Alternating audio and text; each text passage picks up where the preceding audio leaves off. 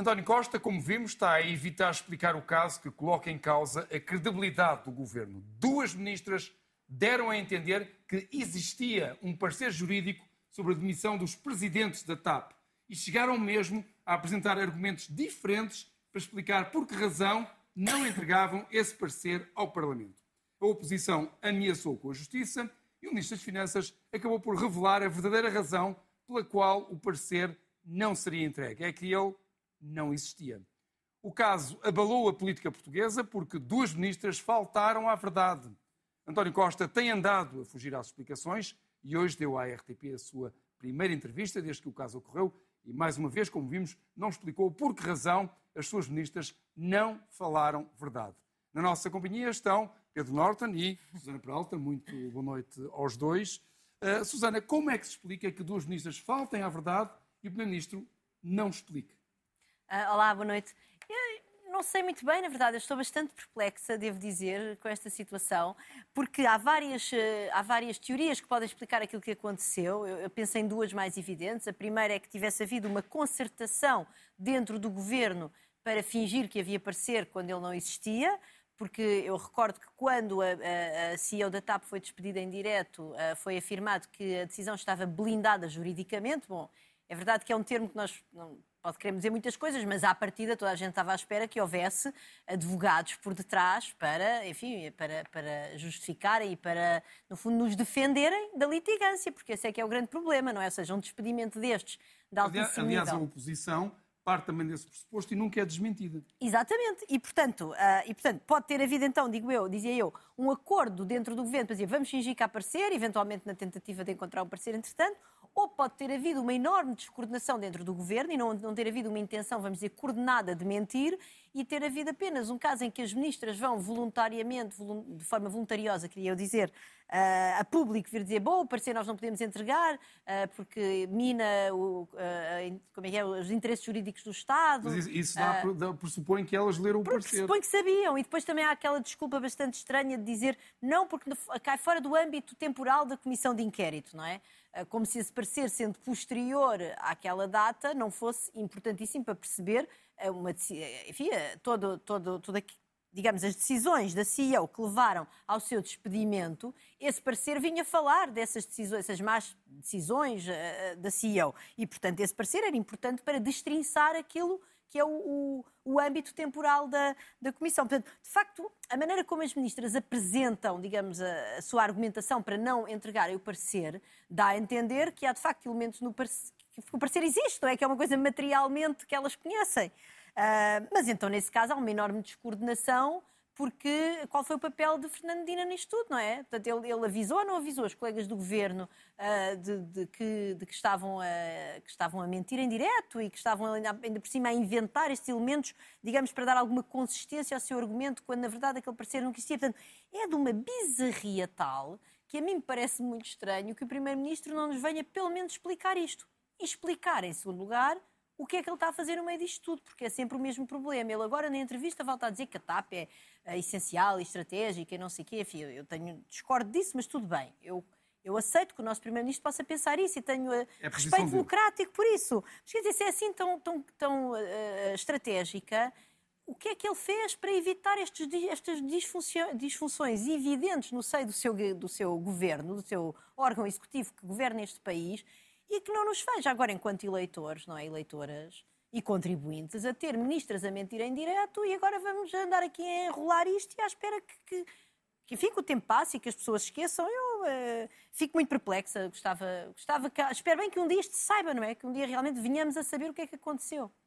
Como é que se explica este silêncio do Primeiro-Ministro sobre esta matéria em causa? É difícil de explicar e todo este caso é muito difícil de explicar porque não há uma boa explicação possível para isto. Vamos pela lógica. Só há aqui dois cenários possíveis ou as duas ministras são vítimas de Fernando Medina e, portanto, estão convencidas que efetivamente existe o parecer e uh, disponibilizam-se para, para, para o defender, não o tendo visto, e, portanto, estão a ser enganadas pelo, pelo Ministro das Finanças, para, para, para falar curso, curto e grosso, e, e portanto, isso é, é, é, grave, não é? É é um, exercício de cinismo enorme do Ministro das Finanças, que depois, à 25 da quinta hora, lhes tira o tapete e as expõe ao ridículo. A outra alternativa é as ministras, lá está de forma voluntariosa, numa espécie de, de, de, de reação pavloviana vêm defender o governo sem se darem ao cuidado de perceber se havia alguma coisa para ser defendido, porque não sabem, não, não, não ligaram para o, para o, Ministro das Finanças a perguntar se havia efetivamente parecido. Não sei qual das duas, qual das duas explicações é mais uh, aterradora. Mas já agora também gostava de tocar na, na, questão por outro ângulo, porque isto, isto depois é um tremendo paradoxo, porque se nós demos um passo atrás, percebemos agora que a CEO da TAP, quando decidiu despedir Alexandra Reis, enfim, não sendo jurista, deu-se ao trabalho, e sendo francesa, deu-se ao trabalho de pedir, lá está, um parecer. parecer. Uh, pediu um parecer, leu o parecer e despediu Alexandra Reis. O, o, governo entendeu que, apesar de ter pedido o parecer, ela tinha cometido uma falha grave e despediu-a, não obstante não se dando ele próprio ao trabalho, pelos vistos, de pedir um parecer para sustentar a sua Portanto, própria opinião. Se, se despedem a presidência CEO por, por, por, por, instruir mal o processo, bom, bom, agora vão tirar... tem que se despedir a si próprio, também estão a instruir mal o processo. É, é a conclusão lógica, não é? E como é que, como é que se explica isto do Primeiro-Ministro, por simplesmente não dar resposta? Será que ele não dá resposta porque não tem resposta a dar, ele próprio não consegue perceber? Pois não sei, não, não, sei, não, não sei responder a essa. O António Costa é muito hábil a dizer exatamente e sabe, e sabe dizer exatamente o que quer e sabe uh, não, não, não responder ao que não quer. Acho que na entrevista ele devia ter sido um bocado mais apertado uh, sobre, sobre esta questão, porque ela de facto é, é, é, é, é grave. Uh, contornou-a, contornou-a com habilidade, não é nada que não estejamos relativamente habituados.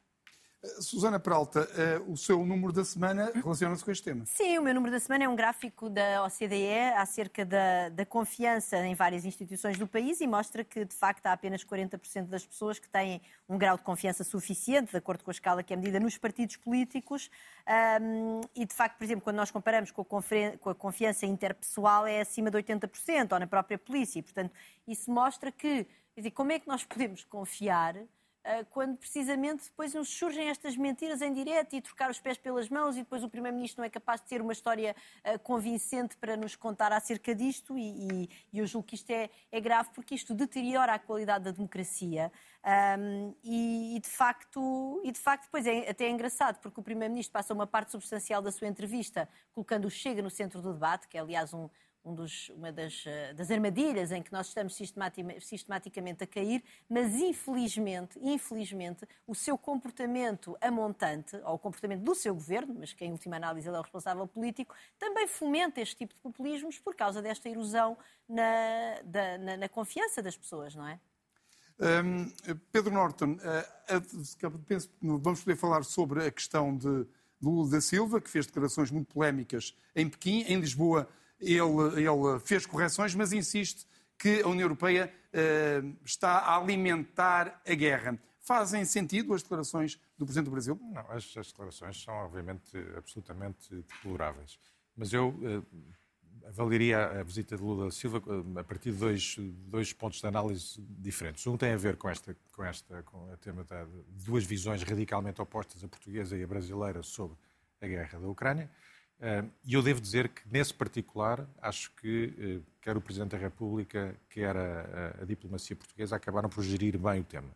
Portanto, receberam o Presidente Lula da Silva como tinham que receber um, um Presidente, um chefe de Estado de um país particularmente importante para Portugal, com todas as, as, as honras devidas a um chefe de Estado, eh, deixando claras as diferenças que havia entre, eh, em, em termos de política externa neste assunto entre os dois países e até conseguindo negociar uma declaração final da Cimeira Bilateral em que se faz uma condenação expressa da invasão da Ucrânia e que se acaba a apelar a uma paz justa. Alegadamente, isto foi uma, uma, uma discussão diplomática, eh, querendo-se com isto dizer uma, uma, uma paz com respeito pela, eh, integra, pela, pela, pela, pela, pela integralidade do, do, do território uh, ucraniano. Portanto, eu acho que nessa dimensão, quer o Presidente, quer a diplomacia portuguesa geriram isto bem.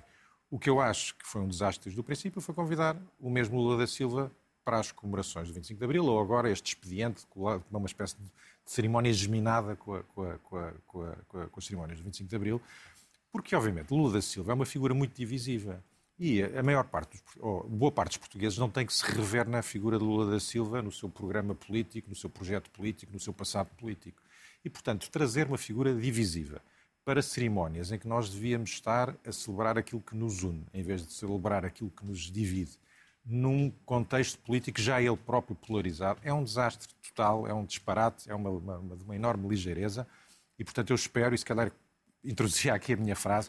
Esta semana, no, no, no público, aliás, um, um ex-ministro do Partido Socialista, Nuno Severiano Teixeira, assina um, um, um bom texto em que eh, dá um roteiro precisamente para como lidar com a, com a, com a visita de Lula da Silva. E diz ele, Lula, Lula deve ser recebido com dignidade de chefe de Estado, que é, de um país com quem Portugal tem relações históricas e hoje importantes, mas com sobriedade e frontalidade, deve-lhe ser explicado que agressor e agredido não têm as mesmas responsabilidades políticas e morais. O momento para o dizer é a sua visita a Portugal, o lugar, a Assembleia da República. Portanto, eu acho que o Presidente fez a sua parte. Eu espero que o Presidente da Assembleia da República faça o dele na, na terça-feira.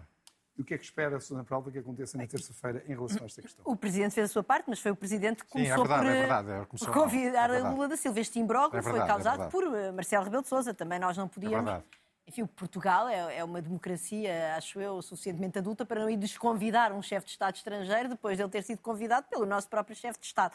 Um, eu, acho que eu, eu acho que estou bastante estou bem posicionada, enfim, desta é a parte aqui para, para dizer o seguinte: eu sou uma pessoa de esquerda, mas eu abomino este, esta um, esta superioridade moral das pessoas que acham que o 25 de Abril é património da esquerda. Para mim não é. Para mim é sobretudo a conquista da democracia e da liberdade. E, portanto, desse ponto de vista, eu estou completamente de acordo com o Pedro uh, que trazer uma pessoa, sobretudo quando não há tradição de convidar chefes de Estado estrangeiros para a cerimónia do 25 de Abril, por que trazer Lula da Silva, que é precisamente uma pessoa divisiva e que, no fundo, uh, uh, vai acicatar este debate, que para mim é um debate que já devia estar ultrapassado, acerca do 25 de Abril ser uma conquista de esquerda. É certo que houve partidos de esquerda muito importantes, designadamente o PCP, como é evidente, e eu, que nasci depois da Revolução, agradeço uh, a esses partidos e ao PS o que fizeram pelo combate pela democracia. Mas o 25 de Abril, que está agora a chegar aos 50 anos, tem que ser o património da nossa democracia e, desse ponto de vista,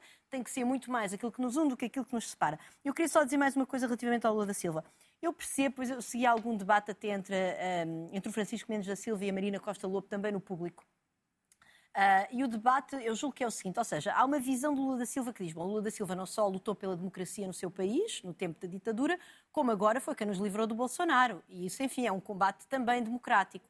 Mas eu não me parece e, e, que nós possamos separar esse combate interno do combate externo, porque uma das coisas que nós sabemos acerca de Putin é que ele tem uma agenda, e, e certamente o seu amigo Xi Jinping tem uma agenda global de financiar políticos antiliberais, antiliberais, exatamente. E, portanto, uh, enfim, Lula da Silva tem as suas opções em política externa, é certamente, uh, tem, tem toda a legitimidade para isso, defender os interesses do seu país, e eu julgo que Lula da Silva, vindo a Portugal, tem que ser recebido com todas as honras. Chamá-lo para o 25 de abril é um bocadinho bizarro, porque de facto esta luta uh, da, da, da, luta da guerra e da paz e de facto da equivalência moral entre o invasor e o invadido não, não é separável, quanto a mim, das lutas internas pela democracia liberal, que eu acho que é aquele património do 25 de Abril que nós temos de manter, porque depois temos divergências democráticas e essas são boas, são saudáveis.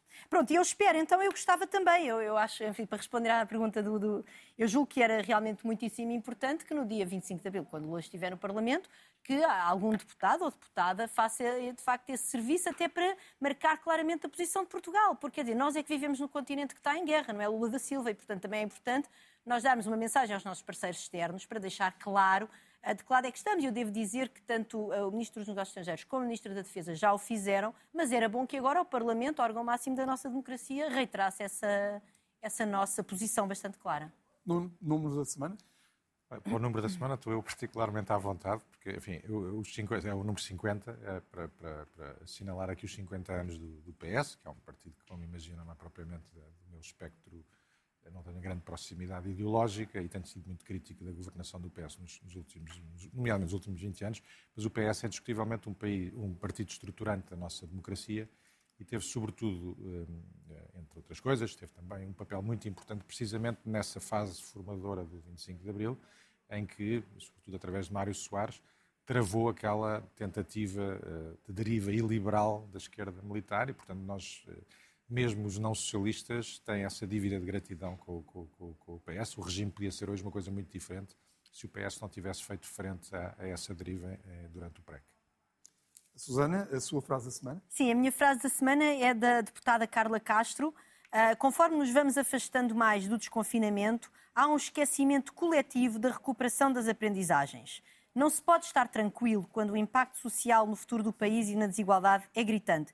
Eu devo dizer que esta voz de Carla Castro, no grupo de trabalho do Parlamento dedicado precisamente à, à à recuperação de aprendizagens, no momento em que receberam uh, diretores de escolas a falar de impactos avassaladores, não vamos conseguir ganhar esta luta, etc.